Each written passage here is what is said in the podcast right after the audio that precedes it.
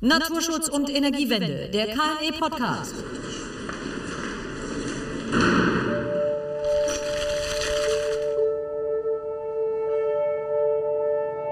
Ja, liebe Zuhörerinnen und Zuhörer, liebe Zuschauerinnen und Zuschauer, willkommen zu dieser Live-Ausgabe des KNI-Podcasts Naturschutz und Energiewende, den wir heute im Rahmen des Deutschen Naturschutztages 2021 präsentieren. Mein Name ist Michael Krieger, Tina Bär hat mich gerade schon vorgestellt und ich bin heute hier mit äh, Dr. Mathis Danelzig, der Leiter der Dialogabteilung. Äh, normalerweise wäre ja Dr. Erke heute mit mir, auch hier in diesem Podcast, da wir beide aber zusammen das Thema Digitalisierung in der Naturversorgung verträglichen Energiewende bearbeiten, werden wir heute diesen Podcast zusammen bestreiten.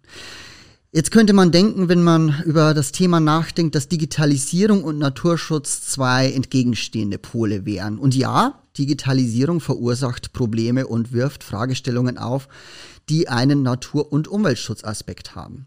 Daher ist die Digitalisierung mit Ressourcenfragen und auch mit Umweltauswirkungen verbunden. Aber diesen Aspekt wollen wir heute nicht eingehender beleuchten, sondern uns damit auseinandersetzen, was Digitalisierung und Technologie leisten können, um Natur- und Artenschutz zu unterstützen. Eine zentrale Voraussetzung zielgenauen Artenschutzes ist das Monitoring der Arten vor unserer Haustür, aber auch weltweit. Wie entwickeln sich Populationen? Welche Schwankungen sind zu verzeichnen? Welche Korrelationen bestehen zu bestimmten natürlichen und menschenverursachten Gründen für diese Entwicklung. In einer der KNE-Beiratssitzungen merkte kürzlich ein Staatssekretär an, dass wir die stark gefährdeten Orang-Utan dieser Welt nahezu namentlich kennen würden, uns in Deutschland äh, aber schon die konkrete Anzahl der hier lebenden Exemplare der Schwarzstörche unbekannt sei. Monitoring ist also ein wichtiges Thema und auch was Digitalisierung hier an Fortschritt bringen kann. Unser Gesprächspartner hierzu ist Alexander Britz, der als Senior Sales Director den Geschäftsbereich digitale Business-Transformation und künstliche Intelligenz bei Microsoft Deutschland verantwortet. Guten Tag und Dankeschön, dass Sie sich Zeit für uns nehmen. Ja, wunderschönen guten Tag. Vielen Dank für die Einladung. Ich äh, beginne mit einer für Sie ganz leichten Frage. Äh, was verantworten Sie da eigentlich in Ihrem Geschäftsbereich? Naja, die, die digitale äh, Transformation, ich glaube, ist in aller Munde. Bei uns geht es natürlich darum, unseren Kunden und Partnern zu helfen, die entsprechend äh, zu gestalten und auch so ein bisschen zu erklären, was Technologie heute alles kann. Und bei dem Thema künstliche Intelligenz äh, geht es dann ein bisschen dezidierter darum, all diese Technologien, die unter dem ja, Begriff künstliche Intelligenz zusammengefasst werden, anzuwenden, auch da aufzuzeigen, welche Möglichkeiten es gibt und das ist ehrlich gesagt dann auch schon gleich die Verbindung, äh, jedenfalls im Hause Microsoft, zum Thema Nachhaltigkeit, weil wir tatsächlich glauben, dass äh, die KI eine der Schlüsseltechnologien ist, um die anstehenden Probleme und Fragestellungen im Bereich Nachhaltigkeit auch zu lösen. Künstliche Intelligenz gilt ja als ein Schlüssel, damit schlaue Computer von selbst Vorgänge bearbeiten können, ohne dass der Mensch noch überwachend oder korrigierend eingreifen müsste. Auch Big Data ist so ein Stichwort, das im Zusammenhang mit künstlicher Intelligenz auftaucht, weil ein einzelner Mensch gar nicht mehr in der Lage wäre, die enormen Datenmengen, die heute erhoben werden, in einer angemessenen Zeit bearbeiten zu können. Mit diesen Vorbemerkungen nähere ich mich einer, eines der spannenden Projekte, die sie gemacht haben. Man wollte nämlich den gesamten Wald- und Baumbestand der Vereinigten Staaten von Amerika erfassen. Das sind einige Milliarden Bäume. Wenn man diesen Bestand nun händisch vor Ort kartieren und bestimmen wollte, bräuchte der Mensch dafür so lange, dass wahrscheinlich von der Ostküste bis zur Westküste schon neue Bäume gewachsen sind, bis man überhaupt auf der anderen Seite angekommen ist. Jetzt ist meine Frage, Herr Britz, dass Sie uns ein bisschen was vielleicht über, diese, über dieses Projekt äh, erzählen und wie ist die, die, Idee dazu überhaupt entstanden? Also äh, vielleicht noch eine Vorbemerkung äh, zum Thema KI nochmal dass der Mensch nicht mehr überwachen muss, da wäre ich noch vorsichtig. Da können wir vielleicht nachher mal drüber sprechen. Aber äh, auf jeden Fall sollte die KI dazu da sein, den Mensch zu unterstützen. Und so ein, so ein gewisses Auge des Menschen auf die KI ist, glaube ich, keine ganz schlechte Idee. Ähm, zu dem gerade von Ihnen angesprochenen Projekt vielleicht. Äh, in der Tat, wir reden hier in den USA über äh, rund 92 Milliarden Bäume. Und ähm, da gibt es eine Organisation, die sich mit dem Thema des Ökosystems Wald im weitesten Sinne seit äh, mehr als zehn Jahren mittlerweile beschäftigt. Und wir unterstützen äh, die Organisation äh, mit Namen Sylvia Terra seit drei oder vier Jahren mittlerweile. Es geht logischerweise beim Hause Microsoft darum, das Thema Daten, Datenanalyse. Vielleicht mal grobe zu erklären, Sie hatten es eben schon gerade gesagt, wenn man so viele Bäume in irgendeiner, den ganzen, das Ökosystem Wald erfassen will, dann geht das nicht ohne Technologie. Und äh, was dort gemacht wird, ist im Wesentlichen mit äh, Satellitenbildern zunächst mal, die über eine künstliche Intelligenz ausgewertet werden, festzustellen, über welche Art von Bäumen reden wir, wie hoch sind diese Bäume, welchen Durchmesser haben die äh, Stämme entsprechend, um ein Verständnis zu bekommen, wie ist dieser Wald zusammengesetzt. Es ähm, gibt noch weitere Sensoren, die dann auch am Boden eingesetzt werden, aber bleiben wir vielleicht zunächst mal bei den Satellitenbildern, die ausgewertet werden, um dann ein Verständnis zu bekommen, äh, wie sich dieser Wald zusammensetzt. Und äh, wenn, man, wenn man sich das anguckt, dann ist das natürlich zunächst mal schon wichtig, um ein solches komplexes Ökosystem zu verstehen oder äh, auch zu erfassen. Ähm, die spannende Idee dahinter ist, ist aus meiner Sicht die, dass man sich überlegt hat, wie kann man mit solchen Daten das Verhalten beeinflussen und wie kann man gegebenenfalls auch umweltförderliches Verhalten incentivieren. Also stellen Sie sich vor, äh, Sie sind Waldbesitzer, dann haben Sie im Wesentlichen zwei Möglichkeiten, äh, diesen Wald zu monetarisieren. Äh, Sie können ihn zum einen verkaufen, das ist eine einmalige Monetarisierung, oder Sie können Bäume fällen und das Holz verkaufen. Das sind im Wesentlichen die zwei Möglichkeiten.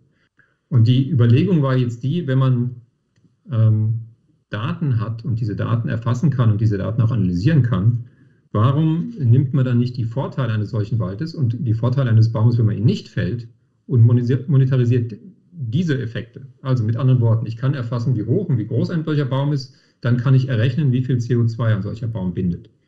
Ähm, sowohl der Baum an sich, aber wie viel auch im, im Boden gebunden wird. Und äh, mit einer solchen Überlegung kann ich natürlich dann sagen, äh, lieber Waldbesitzer, wenn dieser Baum nicht gefällt wird für das nächste Jahr, wie viel CO2 wird denn entsprechend äh, gebunden, was frei werden würde und dementsprechend die Umwelt belasten würde, wenn dieser Baum gefällt würde. Und das kann ich verkaufen. Dann Firmen, die sich äh, CO2-Zertifikate äh, in irgendeiner Art und Weise kaufen möchten und kann dort den Waldbesitzer incentivieren. Also sprich, er kann die Tatsache, dass er den Baum nicht fällt, monetarisieren. Und so wird sein äh, entsprechend ja umweltfreundlicheres Verhalten äh, dazu genutzt, dass er trotzdem die Monetarisierung erzielt, die er sonst gegebenenfalls erzielen würde, wenn er den Baum gefällt hätte. Das ist die Idee dahinter. Vielleicht eine kurze Nachfrage dazu. Hm? Ähm, also ist, man verdient sozusagen Geld, wenn man nicht das tut, was der Waldbesitzer eigentlich machen würde, nämlich den Baum zu fällen, um das Holz zu nutzen, sondern er verkauft quasi das sich, das sich bindende CO2 an jemanden, der dieses CO2 ausstoßen möchte, um auf letztlich eine Nullsumme zu kommen, um dann CO2-neutral zu werden. Habe ich das so richtig verstanden? Naja, also ob ich jetzt die Formulierung, dass er das ausstoßen möchte, aber er, er stößt es aus, ja. Und er möchte das in, in irgendeiner Art und Weise kompensieren. Und da kommen diese beiden Welten zusammen, korrekt, ja. Sie hatten von Satelliten und anderen Sensoren gesprochen. Fände ich interessant, wenn Sie dazu noch mal was sagen würden. Und damit verbunden eine Frage, die uns auch häufig beschäftigt. Wenn je mehr Sensoren wir in der Natur haben, desto mehr fallen Daten fallen an. Und dann ist aber die Frage, was könnte man damit Schlaues noch anstellen und wem stehen sie zur Verfügung, mhm. äh, der dann auch was Schlaues damit machen könnte? wie gesagt, Satelliten, also da können wir jetzt relativ weit abdriften. Da gibt es kommerzielle Satelliten, da gibt es äh, Satelliten, die äh, ähm, in, in, der öffentlich, also die öffentliche Daten entsprechend äh, äh, publizieren. Also da gibt es unterschiedliche. Es gibt da natürlich verschiedene Arten von Sensorik, die Sie am Boden haben können, um äh, die Feuchtigkeit im Boden zu messen. Andere Sachen, also das wären dann so, so was wir in unserer technischen Sprache klassische IoT-Datenmessfelder äh, nennen würden. Also sprich Sensorik unterschiedlichster Art, ob das jetzt Temperatur ist, ob es Feuchtigkeit ist, ob es andere, äh, andere Punkte sind. Ähm, wenn Sie dann sehen, äh, oder wem stehen die Daten zur Verfügung, natürlich zunächst mal, also jetzt in diesem konkreten Fall, ich komme vielleicht nachher nochmal auf, auf andere äh, Punkte, ähm, zunächst natürlich den Waldbesitzer, äh, damit dort auch verstanden werden kann, äh, was dieser Wald in Anführungszeichen wert ist. Äh, eine der Erkenntnisse aus den mittlerweile über zehn Jahren Erfahrung dieser äh, Organisation ist tatsächlich, dass ganz viele Waldbesitzer den, den Wert des Waldes gar nicht so richtig erfassen können. Also sie wissen, was Holz, den jeweiligen Holzpreis, aber was das Ökosystem äh, tatsächlich Waldwert ist, ist etwas, was nicht unbedingt ganz transparent ist. Und was jetzt hier durch Technologie möglich ist, dass sie wirklich jedem Waldbesitzer, also auch gerade den Kleinen, die einen großen, großen Teil des gesamten Waldes tatsächlich besitzen, Zugang zu solchen Monetarisierungsmöglichkeiten geben und denen ein Verständnis geben, wie gesagt, was ihr Wald wert ist, aber was auch äh, gegebenenfalls Eingriffe in den Wald für, für Schäden haben können. Und das ist ja für Folgen haben können. Und das ist nicht nur der, äh, für den eigenen Wald, sondern wenn Sie diese gesamte Datenbasis haben, dann können Sie natürlich auch Effekte verfolgen und sagen, okay, lieber Waldbesitzer, wenn du jetzt in deinem Wald etwas machst, dann kann das auch Effekte haben auf den Wald, äh, der jemand anders gehört, der irgendwo nebendran äh, äh sich, sich befindet.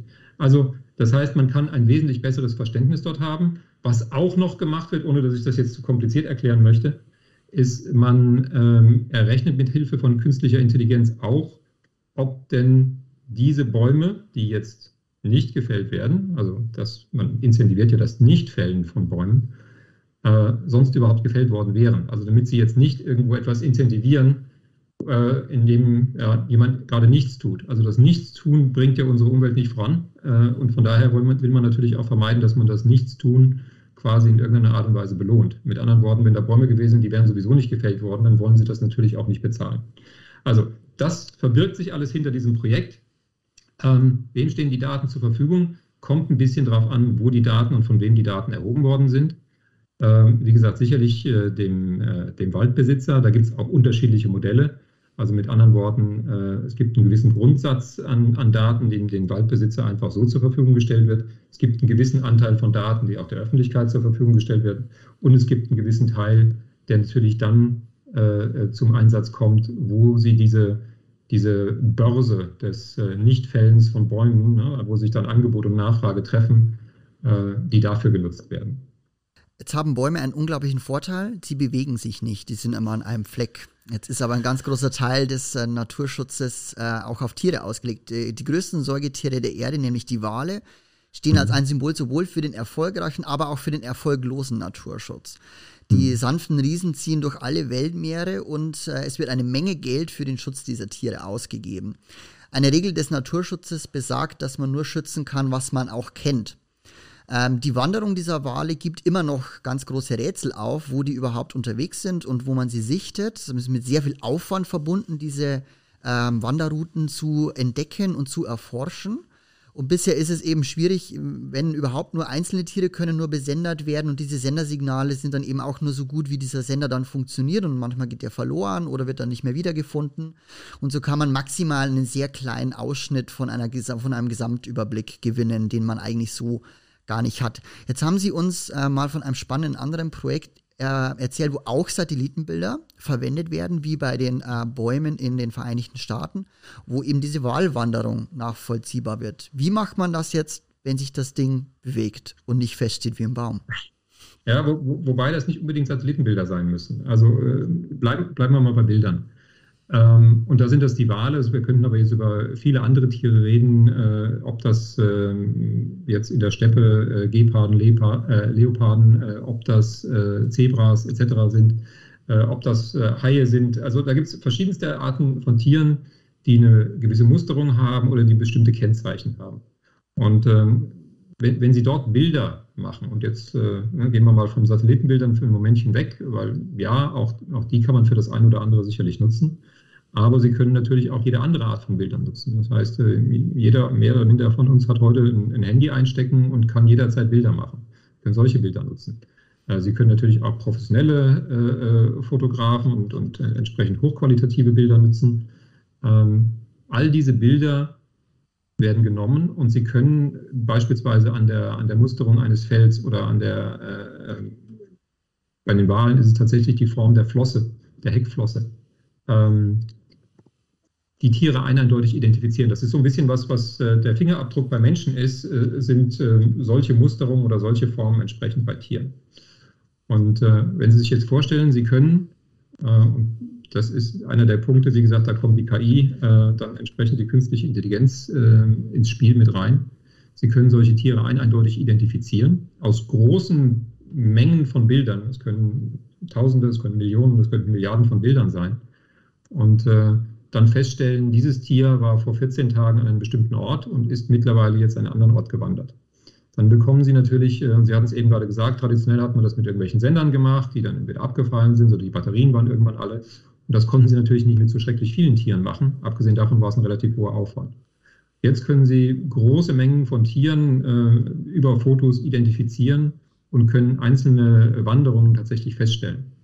Und ähm, das läuft technisch eigentlich so, Sie nehmen die Bilder, Sie machen eine Plattform äh, und laden, wenn Sie so wollen, jeden, äh, der möchte, dazu ein, gemachte Bilder dort hochzuladen.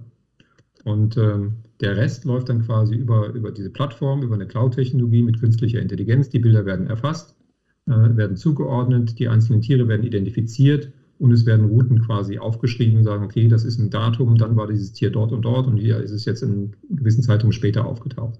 Somit können Sie natürlich wesentlich besser verstehen, äh, wo die Tiere unterwegs sind, ob sich gegebenenfalls auch die Routen von den Tieren ändern über Zeit, ob sie ein gewisses ungewöhnliches Verhalten vielleicht feststellen und dann natürlich auch wieder auf Basis dieser Datenlage sehr gezielt reingehen und sagen, warum gibt es eine Änderung? Oder zum Teil vielleicht auch die eine oder andere Überraschung äh, feststellen und sagen, naja, bisher hat man gedacht, dass die Tiere einen weniger großen äh, Bewegungsraum haben. Und wir stellen jetzt gerade fest, dass sie doch tatsächlich etwas weiter wandern, als man vielleicht das ursprünglich gedacht hat. Also all das kann man machen mit relativ wenig Aufwand äh, auf der Seite der, der Datenerfassung, weil wie gesagt, Fotos heute einigermaßen einfach, auch in sehr, sehr hoher Qualität schon allein mit den Handys äh, möglich um dort ein viel, viel besseres Bild äh, zu bekommen, was tatsächlich die Tiere machen, wo sie sich aufhalten und äh, welche Effekte das gegebenenfalls hat.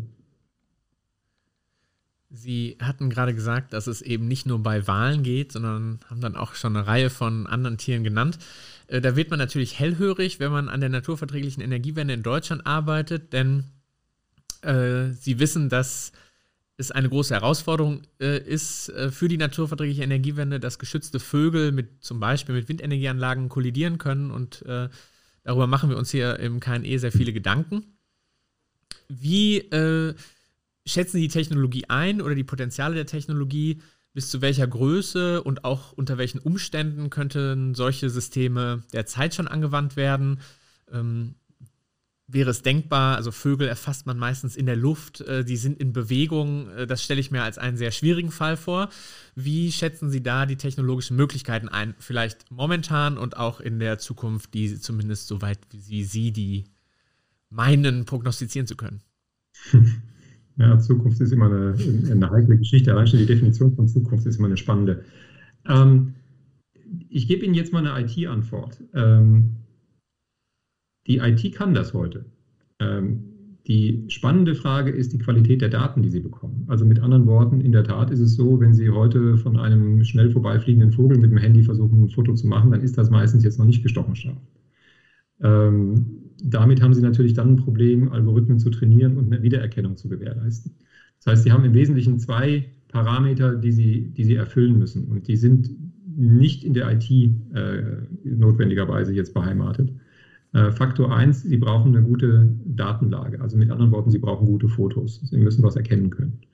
Äh, und zweitens, Sie brauchen natürlich, und äh, auch das, da gibt es größere Spezialisten als mich, Sie brauchen natürlich ein, ein, ein Tier, jetzt in dem Falle, wo Sie sagen können, es gibt ein eindeutige Merkmale. Also jetzt gibt es, wie gesagt, viel, viel größere Experten als mich.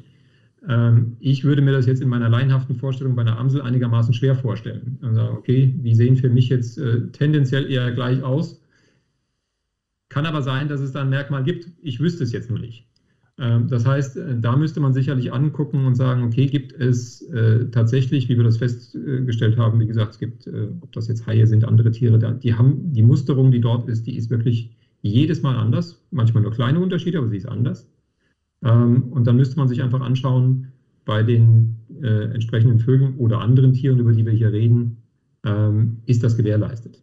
Ähm, oder sind quasi, wie gesagt, Beispiel Amsel, meiner Meinung nach wenig oder keine Unterschiede vorhanden, dann wird es natürlich, also sie, ich würde da jetzt keine Musterung feststellen. Und ob es irgendwelche andere Merkmale gibt, entzieht sich schlicht und ergreifend meiner Kenntnis. Also die beiden Sachen müsste man schauen, anschauen und sagen, okay, kriegen wir es gewährleistet aus äh, der, der, der Datenerfassung, sprich dem Fotografieren, eine gute Qualität des Fotos und zweitens gibt es Merkmale, nach denen wir suchen können. Wenn beides gewährleistet ist, die Technologie ist da. Sie hatten, das geht vielleicht auch nochmal zurück zu dem anderen Projekt, das Sie benannt haben mit der Erfassung der Bäume. Eine andere große Herausforderung in Deutschland ist, erfolgreich nachzuhalten, ob Kompensationsmaßnahmen, naturschutzfachliche Aufwertungen gelingen und ob sie nach ein paar Jahren auch weiterhin tatsächlich erfolgreich gepflegt und wirklich noch einen, den Wert bieten, der behauptet wurde. Mhm. Halten Sie das für einen ungleich leichteren Fall oder äh, stellen sich da die eigenen, äh, eigene Herausforderung? Wie würden Sie das bewerten oder wie würden Sie das einschätzen, die Chance sozusagen womöglich aus der Luft oder über andere äh, Möglichkeiten relativ aufwandsarm größere Flächen und Räume zu monitoren und auch sozusagen beurteilen zu können in der naturschutzfachlichen Qualität? Mhm. Das, das ist in, insofern viel, viel einfacher. Ist übrigens auch der Grund, warum äh, äh, die Organisation, die ich vorhin genannt hatte, die Sylvia Terra, ähm, immer in, ihrer, ja, äh, in ihrem äh, Monetarisierungsmodell das Nichtfällen von, von, Bäumen für ein Jahr monetarisiert. Äh, Sie kennen andere Modelle, wo man sagt, naja, das sind jetzt 30 Jahre oder 50 Jahre, äh, Bäume werden gepflanzt und so weiter und so fort. Und die schlicht und ergreifend sagen, ähm, so lange kann man das überhaupt nicht gewährleisten. Da könnte ein Waldbrand kommen und dann äh, sieht die Situation ganz anders aus. Ähm, und ähm, von daher haben die sehr bewusst äh, ihre Datenlage angefangen mit einmal jährlich. Äh, sie gehen mittlerweile auf einmal pro Quartal, aber ihre Monetarisierungsbasis tatsächlich immer auf einmal jährlich belassen und eben nicht in drei oder fünf oder zehn oder noch längeren äh, Jahreszyklen entsprechend ihr Modell aufgesetzt. Also von daher ähm, die Technologie gibt es, gibt es heute her, ähm, das auch entsprechend öfters durchlaufen zu lassen oder auch einfach nur äh, nach, nach Veränderungen zu schauen. Ähm, das ist relativ einfach in der Tat. Sie hatten gesagt, dass ähm, ja, Sie hatten das Handy in der Tasche schon benannt. Das ist ja erstmal eigentlich eine gute, äh, eine, sehr gute Nachricht. Äh, wir sind hier auf dem Deutschen Naturschutztag. Äh, da tummeln sich sehr viele, oder wir haben generell in Deutschland sehr viele engagierte Naturschützer, die äh, Fotos machen, die sowieso jetzt schon sehr wichtige Aufgaben übernehmen, was äh, das Monitoren von Arten und von Natur äh, angeht. Ich habe ein bisschen rausgehört, Sie beurteilen das gar nicht so sehr als eine technische Herausforderung. Deshalb wäre da mal meine Frage, welche anderen Voraussetzungen müssen denn gegeben sein, damit diese Schätze, die es in Deutschland gibt, wir haben die Basis, wir haben die aktive Basis, wir haben wahrscheinlich viele Daten, damit man die noch besser heben kann in Zukunft? Ähm, also es ist in der Tat nicht unbedingt eine technische Herausforderung, das, das sehe ich so. Ähm, es gibt sicherlich eine organisatorische äh, und in der Vergangenheit äh, haben wir festgestellt, gibt es natürlich äh, oft, das muss man leider zugeben, die Hürde, dass das Erfassen solcher Daten oder die, die, die Ansammlung solcher Daten nicht in irgendeiner Art und Weise mit einem kommerziellen Modell verbunden ist und deswegen für den einen oder anderen der Antrieb fehlt. Ähm, kurzer Exkurs vielleicht dazu. Äh, wir haben jetzt bei Microsoft tatsächlich äh, das zum Anlass genommen zu sagen, es gibt aus unserer Sicht äh, wegen fehlenden äh, äh, Geschäftsmodellen, um das mal sehr deutlich auszusprechen, für den einen oder anderen tatsächlich wenig Anlass, Daten zur Verfügung zu stellen oder Daten in irgendeiner Art und Weise aufzubereiten, damit sie von Forschern oder interessierten Umweltschützerinnen und Umweltschützern äh, weiterverarbeitet und analysiert werden können. Ähm, wir haben jetzt eins gemacht und gesagt, okay, wenn die Tatsache, dass es kein Monetarisierungsmodell im Moment dazu gibt, dazu führt, dass es niemand macht, dann ist das nicht gut. Dann machen wir es halt äh, und bauen jetzt etwas auf. Ähm, das nennen wir den Planetary Computer. Ähm, der Ansatz ist schlicht und ergreifend dort eine, eine zentrale Anlaufstelle zu, zu bieten für umweltrelevante Daten, um tatsächlich solche Datenschätze zu heben und der Allgemeinheit zur Verfügung zu stellen. Also wir haben beispielsweise, das ist jetzt noch eine Initiative, die ist noch nicht so alt, äh, einiges äh, im Wesentlichen erstmal angefangen, äh, auch mit Satellitenbildern, die dort zentral zur Verfügung zu stellen, auch so aufzubereiten, dass sie weiterverwendet werden können und laden auch gerne alle Interessierten dazu ein, sagen, dazu beizutragen. Ähm, was sicherlich ein Punkt ist, was man dann noch überlegen muss, um ein, ein Ökosystem, ob das jetzt ein Ökosystem Wald ist oder auch ein anderes Ökosystem, zu analysieren, dass man vielleicht eine Plattform schafft, die in irgendeiner Art und Weise dann auch noch, äh, naja, Anreiz, es muss ja kein monetärer Anreiz sein, äh, gibt, äh, zu sagen, Mensch, und auch eine gewisse Bekanntheit bekommt, äh, wenn ihr Fotos macht bei euren Spaziergängen, dann ladet doch einfach diese hoch oder das ist besonders interessant, guckt mal hier drauf und so weiter. Aber wie gesagt, technisch keine Herausforderung. Die Tatsache, dass es äh, in der Vergangenheit und, und, bis heute für viele dieser Sachen keine wirkliche Monetarisierung gibt, die war ein Problem oder ist noch ein Problem.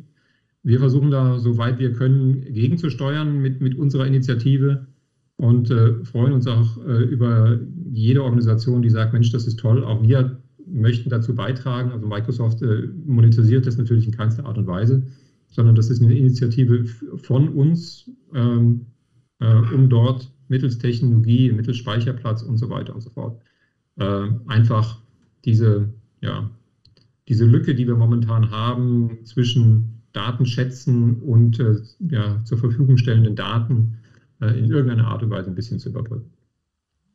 Jetzt haben wir vorhin schon mal äh, die Amsel und die Windenergieanlage kurz angeschnitten. Da würde ich gerne noch mal ein bisschen einsetzen an der Stelle.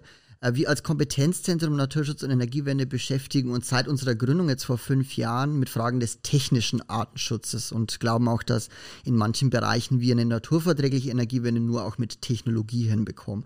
Jetzt ist es so bei Windenergieanlagen, da kommen eben Vögel zu Tode. Im Regelfall sprechen wir jetzt nicht um die Amsel, sondern eher um den Rotmilan oder eben Greifvögel im Allgemeinen oder auch den Schwarzstorch, der vorhin schon mal kurz gefallen ist.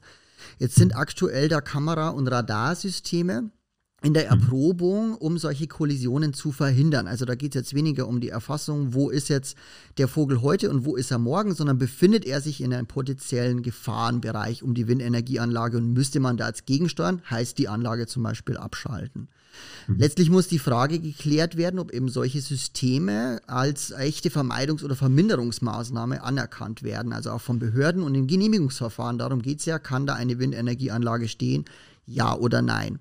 Jetzt haben wir vorhin schon ein bisschen drüber rumgesprochen. Jetzt meine Frage dazu wäre jetzt, denken Sie, dass solche auch neueren Technologien noch viel stärker zum Einsatz kommen oder sogar kommen müssen, damit wir mit der Energiewende naturverträglich vorankommen? Das ist natürlich jetzt eine große Frage. Ne? Aber äh, lassen Sie mich mal andersrum äh, formulieren. Ich würde mal mich hinreißen lassen zu der These, dass wir heute tatsächlich noch nicht unbedingt alle technischen Möglichkeiten ausnutzen, die wir haben. Äh, ob das jetzt Radarsysteme sind oder ob das andere Systeme sind, vielleicht nochmal dahingestellt. Äh, aber wenn wir in, in vielen Bereichen heute schauen, und ich glaube, dass, da sind wir uns relativ schnell einig und äh, ich glaube auch gerade in Deutschland, aber nicht nur in Deutschland, hat äh, die Pandemie der letzten Monate auch gezeigt, dass im Bereich Digitalisierung in dem einen oder anderen Bereich durchaus noch Nachholungsbedarf ist. Ähm, dann, dann geht in vielen Bereichen tatsächlich mehr. Ähm, Sicherlich muss man sich anschauen, wie viel Aufwand ist das jeweils, ne, äh, von, von einer Datenerfassung, äh, wie eben angesprochen, bis zu einer Datenanalyse, bis anderen äh, ähm, Schutzmechanismen etc., äh, um einfach dann auch eine qualifizierte Aussage machen zu können oder eine Risikoabschätzung machen zu können. Aber ähm, sicherlich gibt es die eine oder andere Möglichkeit heute schon, wo wir sagen, okay, da, das, da könnte man mehr machen oder man könnte zumindest eine Entscheidung auf Basis von klarer strukturierten und klarer erfassten Daten in irgendeiner Art und Weise dann auch fußen. Ähm, weil ganz viele Dinge, wie Sie es eben gerade angesprochen haben, äh, da gibt es im Zweifelsfall dann unterschiedliche Meinungen und äh, die kriegen Sie vermutlich nicht zusammen, solange Sie nicht in irgendeiner Art und Weise belegen können, das ist die aktuelle Situation. So stellt sich die, äh, die, die aktuelle Datenlage dar. Das Risiko ist 20 äh, Prozent oder 80 Prozent, macht einen Unterschied in der Entscheidung. Aber um diese Zahl in irgendeiner Art und Weise dann auch benennen zu können, und das ist einer der Gründe, warum aus unserer Sicht tatsächlich das Thema Daten und Digitalisierung eine große Rolle im Umweltschutz spielt. Wir haben eine Menge über Bildauswertungen geredet. Mhm. Das ergibt sich, glaube ich, so. Ist, glaube ich, das, was, äh, also das, woran man zuerst denkt und äh, vielleicht auch da, wo sehr viele spannende Dinge passieren. Aber könnten Sie uns vielleicht noch aus Ihrer Arbeit oder aus Ihren Erfahrungen vielleicht auch noch mal an andere sozusagen auf, auf andere Möglichkeiten der Erfassung und der Auswertung stoßen, an die man vielleicht nicht so denkt? Naja, also es, es gibt unendlich viele Möglichkeiten. Also um vielleicht nochmal das, das Grundgerüst zu legen. Ähm, wir reden über unglaublich große Mengen Daten. Also wirklich ein, äh, Sie hatten vorhin das Wort Datenschatz, aber ein, ein unglaublich große Menge von Daten, die es zu analysieren und die es zu verstehen gilt. Ja, das können Bilddaten sein, das können aber auch andere Daten sein. Das können genauso gut Audio-Files sein, dass Sie sagen, okay, wir haben hier ähm, Aufnahmen, ob, äh, jetzt bleiben wir mal bei den Vögeln, ob das irgendwelches Gezwitscher ist oder ob das irgendwelche anderen Laute von Tieren sind, völlig egal. Äh, ob es meinetwegen auch Lernbelästigung durch Verkehr ist, völlig egal. Es, ist, es sind einfach mal Daten. Und das können Audios-Files sein, das können Videos sein, das könnten Fotos sein. Äh, und das können schlicht und ergreifend auch nur einfach äh, Texte sein, das können Zahlen sein. Äh, welche Arten von Daten ist im ersten Moment völlig äh, irrelevant. So, und jetzt, worum geht es? Es geht darum, diese Datenkolonnen, diese großen Mengen von Daten zu verstehen. Es geht darum, gegebenenfalls Anomalien festzustellen. Also mit anderen Worten, es gibt einen Normalzustand und es gibt Ausreißer. Um dann zu sagen, okay, warum ist dort ein Ausreißer? Was bedeutet das? Äh, können wir daraus, daraus was lernen? Können wir aus diesem Ausreißer vielleicht eine Schlussfolgerung ziehen? Verändert sich da gerade etwas? Und wenn ja, warum? Ähm, wir können einen Schritt weitergehen und wir können über Simulationen reden. Das heißt, äh, Sie können verschiedene Szenarien simulieren. Auch das ist in, in Teilen natürlich einigermaßen rechenintensiv, wo Sie dann sagen, naja, ähm, ein, ein natürliches Ökosystem ist ein unglaublich komplexes Gebilde. Und äh, ich habe es vorhin an dem Beispiel Wald schon gesagt, ne, da waren es 800 Terabyte und das waren im Wesentlichen äh, erstmal die, äh, die Daten nur von den Bäumen. Jetzt gehen sie dahin. Natürlich ist ein Wald wesentlich mehr als nur Bäume. Ähm, und dann sind sie ruckzuck in ganz anderen Bereichen, die dann in Petabyte oder Exabyte oder ne, wie auch immer die, die Dimensionen dann äh, relativ schnell erreicht werden, wie die danach heißen. Ähm, das heißt, Sie können simulieren. Sie können sagen, naja, wenn ich jetzt äh, beispielsweise in ein solches Ökosystem eingreife, welche Parameter kann man festlegen und was könnte dann entsprechend unter verschiedenen Annahmen passieren. Ähm, Sie können Vorhersagen machen, ähm, um dann auch zu sagen, naja, ähm, wenn wir jetzt nichts tun, dann passiert vermutlich X. Und das ist ja ein Teil äh, dessen, was wir heute beim Klimaschutz haben, wo wir relativ klare Datenlagen mittlerweile haben. Wenn wir heute nichts tun, wissen wir, was das äh, im Bereich Erderwärmung dann entsprechend bedeutet. Und sie können natürlich äh, komplexe Systeme äh, miteinander in Beziehung setzen. Und äh, auch das sind äh, Punkte, ja, Bilddaten sind immer sehr, sehr schön, ne? kann sich jeder vorstellen. Ich habe ein Foto, das analysiere ich und dann verstehe ich, was auf dem Foto drauf ist. Ähm, aber es ist tatsächlich jede Art von Daten völlig egal. Und da ist es viel spannender zu sagen, okay, was, was, was gibt es an Daten, was brauchen wir an Daten und welches Problem wollen wir eigentlich verstehen?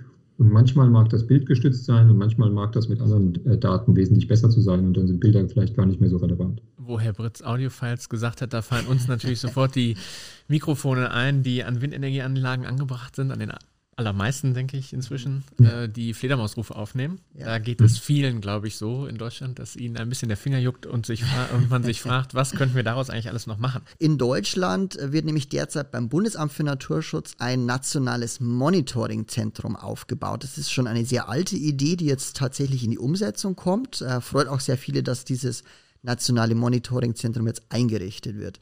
Denn, was ich vorhin schon gesagt habe, je besser wir den Zustand von Arten und Lebensräumen kennen, desto zielgenauer können wir natürlich Naturschutzmaßnahmen umsetzen dann. Das führt dann aber letztlich auch dazu, dass natürlich Gelder effizienter vielleicht eingesetzt werden können. Jetzt die angekündigte Frage ins Eingemachte gehend. Äh, welche Rolle muss oder sollte Ihrer Meinung nach hier die Digitalisierung spielen? Naja, also äh, um es einfach zu beantworten, ähm, Sie, Sie können nur das managen, was Sie in irgendeiner Art und Weise auch messen. Ähm, ich habe es vorhin schon gesagt, Sie brauchen eine Entscheidungsgrundlage. Sie müssen argumentieren können, warum Sie etwas machen.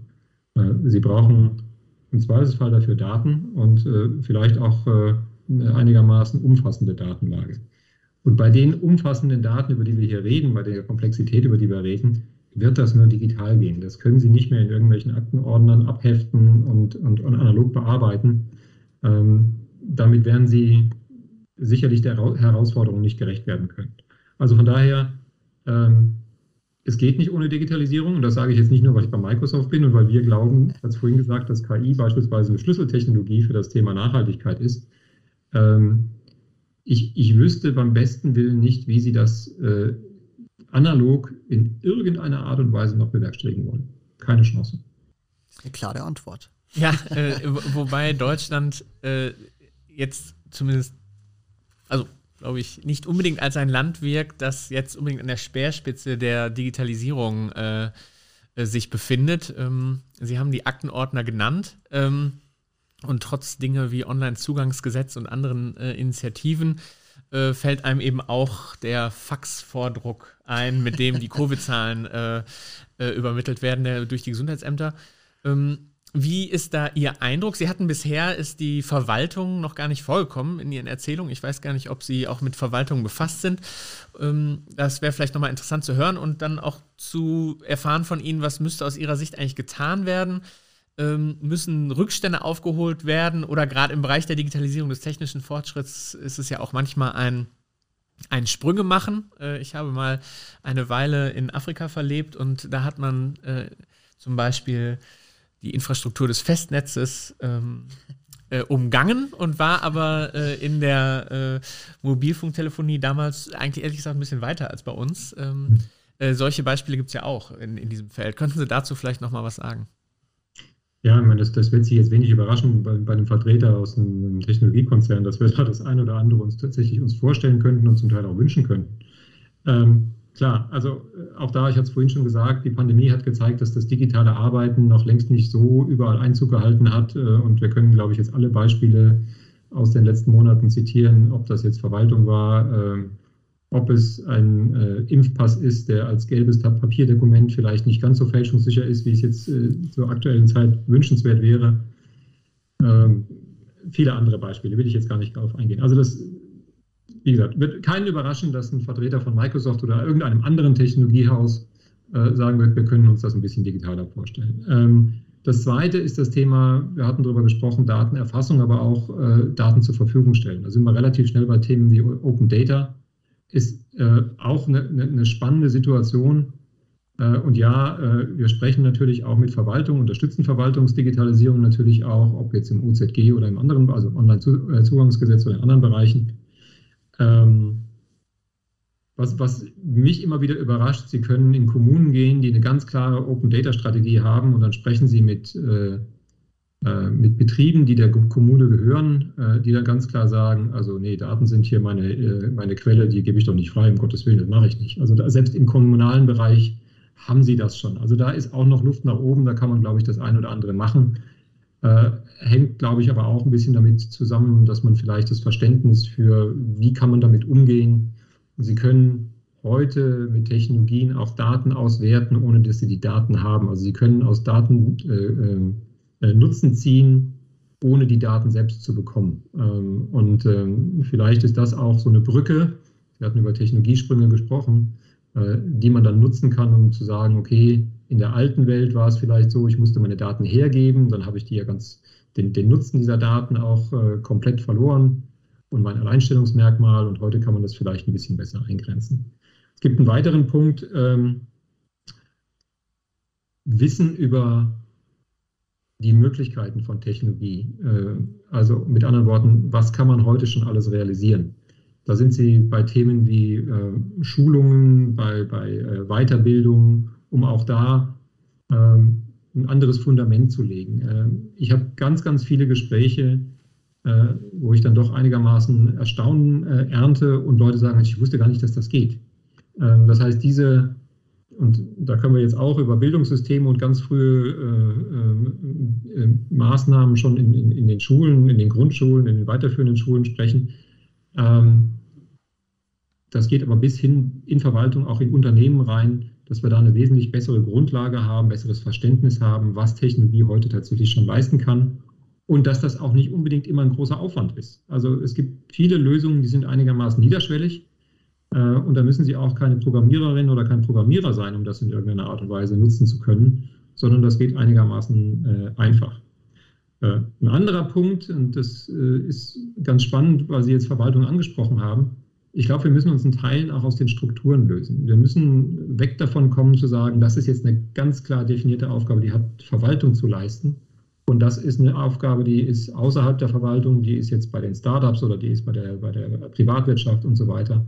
Ich glaube, wenn wir wirklich einen Unterschied machen wollen, wenn wir auch schnell Unterschiede machen wollen, dann ist ein Teil der Lösung auch äh, darin, dass wir intelligent zusammenarbeiten, äh, eine ähm, Interessensgemeinschaft bilden und sagen und einfach auch Stärken bündeln. Und da kann Verwaltung natürlich eine ganz, ganz große Rolle spielen. Und eine Verwaltung und, und Politik können natürlich Rahmensetzungen stellen, aber sie können natürlich auch in einem solchen, in einem solchen Verbund äh, in einem solchen, wir würden dann tatsächlich von einem Datenökosystem sprechen, äh, eine ganz vitale Rolle spielen. Äh, und ähm, das ist vielleicht dann auch nicht nur ein Appell Richtung Verwaltung, sondern das ist auch ein Appell an alle zu sagen, okay, auch nicht diese Erwartungshaltung zu haben, ja, das, das muss jetzt die Verwaltung tun, das muss die öffentliche Hand tun und das muss der öffentliche Bereich tun, sondern sagen, wie können wir alle zusammen was tun? Und wie, wie sieht denn das Zusammenspiel dann eigentlich aus, um Geschwindigkeit aufzunehmen? Sie hatten doch in der Antwort davor, hatten Sie etwas gesagt, Daten nutzen, ohne sie herzugeben. Das mhm. ist etwas, äh, das für uns total relevant ist, äh, ist nämlich durchaus eine berechtigte Sorge. Äh, Michael äh, Krieger hat es angesprochen.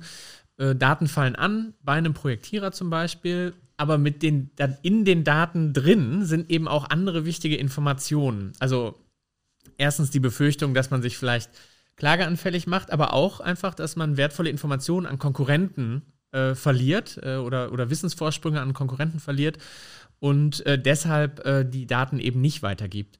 Äh, mhm. Wie muss ich mir das vorstellen, ehrlich dieser, dieser Begriff Daten nutzen, ohne sie herzugeben? Das hört sich erstmal spannend an, aber ich weiß ehrlich gesagt nicht, was das bedeuten könnte. Das sprengt jetzt den Rahmen ein bisschen. Ähm, ähm erkläre ich Ihnen aber gerne separat nochmal. Äh, es ist in der Tat so, es, ist, es klingt im ersten Moment tatsächlich verrückt. Äh, dass man aus Daten, auf die man einen gewissen Zugriff bekommt, ohne die Daten selbst zu haben. Also mit anderen Worten, ich übermittle Ihnen nicht den gesamten Datenpool und sage, gucken Sie mal hier, weil dann, dann haben Sie alles. Dann haben Sie die gesamten Erkenntnisse und dann haben Sie im Zweifelsfall auch irgendwelche Geheimnisse, in welcher Art auch immer die äh, sich jetzt darstellen können. Sondern äh, ich, ich lasse einen, einen gewissen Zugriff zu und äh, gestatte Ihnen das, unter welchen vielleicht sogar auch kommerziellen oder anderen Vereinbarungen auch immer, äh, Erkenntnisse aus diesen Daten zu ziehen, behalte aber das Eigentum an den Daten selbst. Einige der Dauerbrenner der Debatte um äh, Digitalisierung, aber auch IT-Unternehmen und IT-Riesen, wie es Microsoft auch ist, äh, sind schon angesprochen. Äh, sicherlich, also das Thema Open Data, proprietäre Daten ist sicherlich so ein Dauerbrenner. Ähm, äh, ein ich kann mir vorstellen, dass sie durchaus Brücken bauen müssen. Ich könnte mir schon vorstellen, dass wenn sie in diesen Bereichen agieren, äh, auch wenn sie sagen, sie agieren da nicht äh, profitorientiert, äh, durchaus auch äh, auf Skepsis stoßen. Äh, ein Aspekt, der ja auch durchaus kritisch gesehen wird, ist sozusagen, dass die Akquise von Startups durch die großen, durch die sehr, sehr großen Technologieunternehmen ähm, und sicherlich begegnen Ihnen auch viele Fragen, warum Sie sich eigentlich engagieren und ob man dem Raten trauen kann und so weiter. Ähm, was entgegnen Sie äh, diesen Stimmen? Äh, hätten Sie das Gefühl, was sind da bei Ihnen intern die, die Debatten? Ähm, hat sich das äh, Verhalten von Microsoft verändert im Laufe der Zeit? Äh, was, würden Sie da, mhm. äh, was würden Sie da sagen zu diesen Fragen?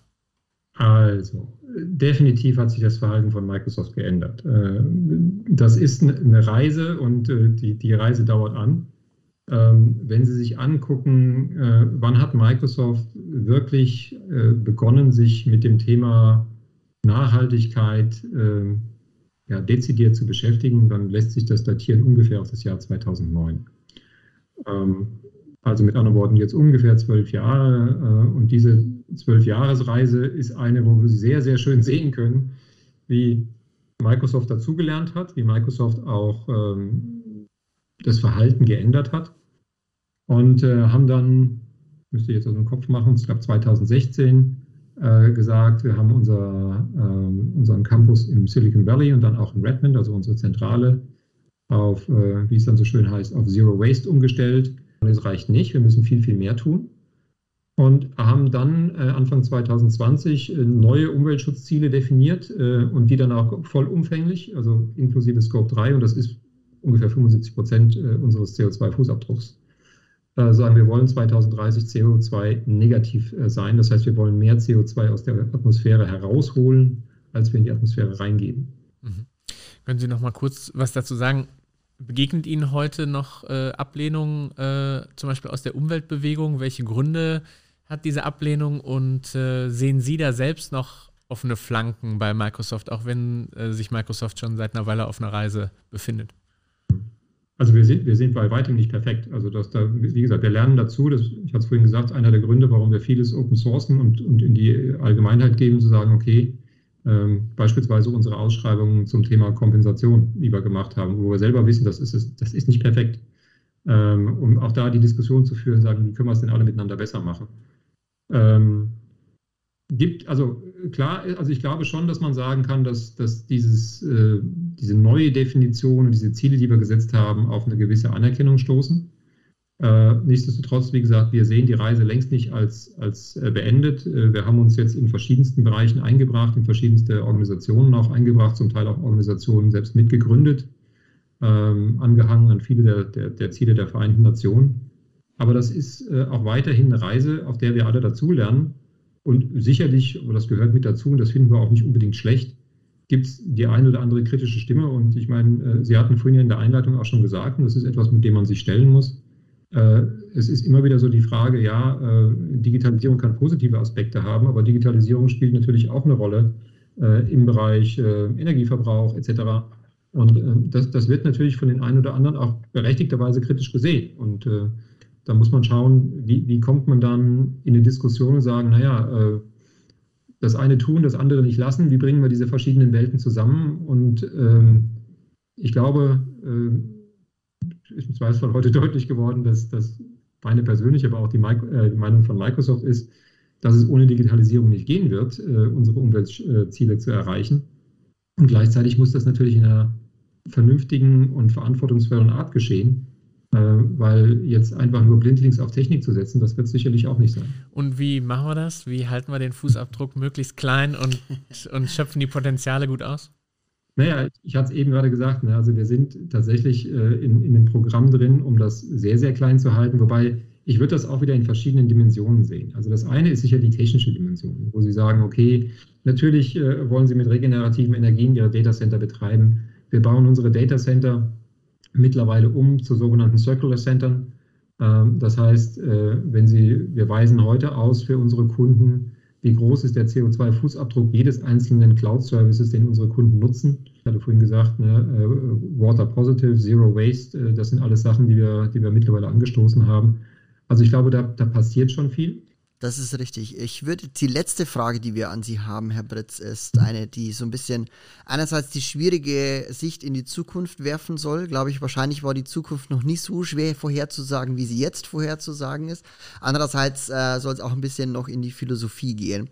Es gibt ein wunderbares Clarksches Gesetz, das dritte Clarksche Gesetz, was äh, ein wunderbarer Satz ist, den ich mal äh, vorlesen möchte. Zitat: Jede hinreichend fortschrittliche Technologie ist von Magie nicht zu unterscheiden könnte man jetzt auch sagen, wir machen gerade eine Videokonferenz, pandemiebedingt eben. Wenn man das einem Menschen von vor 50 Jahren erzählt hätte, hätte er gesagt, never ever, dass sowas funktioniert. Trotzdem sind wir heute in der Lage, das so zu machen und es fühlt sich sehr natürlich an, auch natürlich aus dem Lernen heraus, was wir mit der Corona-Pandemie gemacht haben. Jetzt ist es so, dass dadurch aber natürlich auch Entscheidungen, das so ein bisschen die Brücke zum Anfang auch äh, ja abgenommen werden. Deswegen die philosophische äh, Abschlussfrage an Sie. Denken Sie, dass äh, zukünftige Maschinen und Algorithmen über die Naturverträglichkeit der Energiewende entscheiden oder braucht es doch zum Schluss immer noch den Menschen, der drauf guckt? Na, jetzt sind wir ja wieder am Anfang. Äh, hatte ich ja schon ganz zu Beginn gesagt. In, in der Tat, äh, ich glaube, den Menschen brauchen wir immer noch. Äh, was heißt, ich glaube, ich bin mir ziemlich sicher. Ähm, Technologie kann Menschen unterstützen. Technologie kann Menschen nicht ersetzen. Ähm, gleichwohl um, um da jetzt auch nicht Missverständnisse in irgendeiner Art und Weise äh, hervorzurufen, ist es natürlich richtig, dass Technologie bestimmte Tätigkeiten von Menschen übernimmt. Also äh, von daher ist es fair zu sagen, Tätigkeiten werden sich ändern.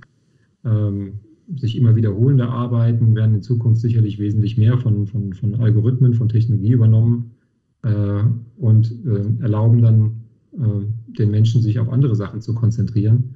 Was aber, und das, das, das muss man auch offen aussprechen, dazu führt, dass äh, eine, gewisse Offenheit, eine gewisse Offenheit für Wandel und äh, Themen wie lebenslanges Lernen, äh, offen sein für Schulungen, für, für, Weiterbildung, für Verständnis, wie Technologie dann entsprechend einem auch helfen kann, gehören mit dazu. Das ist nichts Neues, das ist auch nichts, was jetzt äh, exklusiv der, der Digitalisierung vorbehalten ist. Wir können jetzt äh, 50, wie Sie gerade eben gesagt haben, Jahre oder 100 Jahre oder egal wie weit wir zurückgehen, Technologie hat sich immer entwickelt und hat immer wieder zu Änderungen in, in Abläufen, in Änderungen der menschlichen Tätigkeiten geführt. Das ist jetzt nichts anderes. Äh, das Einzige, was, was sich jetzt immer wieder ändert, ähm, aber auch das ist äh, äh, nichts Neues mehr, die Geschwindigkeit wird immer größer. Und ähm, wenn Sie sehen, was, was, was Technologie jetzt, und wir hatten heute ein paar Beispiele, machen kann, dann glaube ich, sind das sehr, sehr schöne Beispiele. Man sagt, okay, hier spielt Technologie heute eine größere Rolle als in der Vergangenheit. Wir nehmen vielleicht nur mal die Sender für Tiere äh, gegenüber einer jetzigen Erkennung von, von Bildern. Das hilft, das, äh, das ist ein absolut positiver Beitrag. Und ich glaube, mit diesem durchaus positiven, nicht technikgläubigen, aber durchaus positiven Ausblick würde ich eigentlich ganz gerne äh, äh enden. Denn am Ende des Tages liegt es an uns, was wir mit Technologie machen und wie wir Technologie einsetzen. Und ganz äh, besonders wichtig, wo wir auch bewusst und hoffentlich dann auch in einem gesellschaftlichen Konsens die Entscheidung treffen, in gewissen Bereichen verschiedene Technologien vielleicht auch nicht zu nutzen, weil uns das als Umwelt oder als Menschheit einfach besser tut. Wunderbar, Dankeschön für diese optimistischen Aussichten am Ende. Ich glaube, es ist klar, dass äh, große Herausforderungen vor dem Naturschutz liegen. Es ist, glaube ich, auch klar, dass die Technik nicht wie Magie erscheinen darf. Wir müssen schon verstehen, was sie tut, was sie mit uns tut und äh, was sie mit dem Phänomen tut. Ähm, äh, aber ist, glaube ich, auch klar, dass wir sie möglichst gut nutzen sollten, äh, um die äh, Herausforderungen äh, zu bewältigen. Äh, Herr Britz, wir wünschen Ihnen ganz viel Erfolg für die weitere Arbeit. Wir wollten mit dem Gespräch mit Ihnen auch so ein bisschen den Möglichkeitssinn stärken von uns und hoffentlich den Zuhörern. Ich hoffe, das ist gelungen. Ähm, ich denke, es ist gelungen, zum Beispiel mit den interessanten Beispielen, äh, die wir zu Beginn des, äh, des Gesprächs äh, äh, besprochen haben. Hat mich sehr gefreut. Mir ist die Zeit verflogen. Ich hoffe Ihnen auch, Herr Britz. Ich hoffe den Zuhörerinnen und Zuhörern auch. äh, ich danke mich, äh, ich bedanke mich. Es verabschieden sich Mathis Danelzig und Michael Krieger. Bleiben Sie uns gewogen. Bis zum nächsten Mal, wenn es wieder heißt. Naturschutz und Energiewende, der KNE Podcast.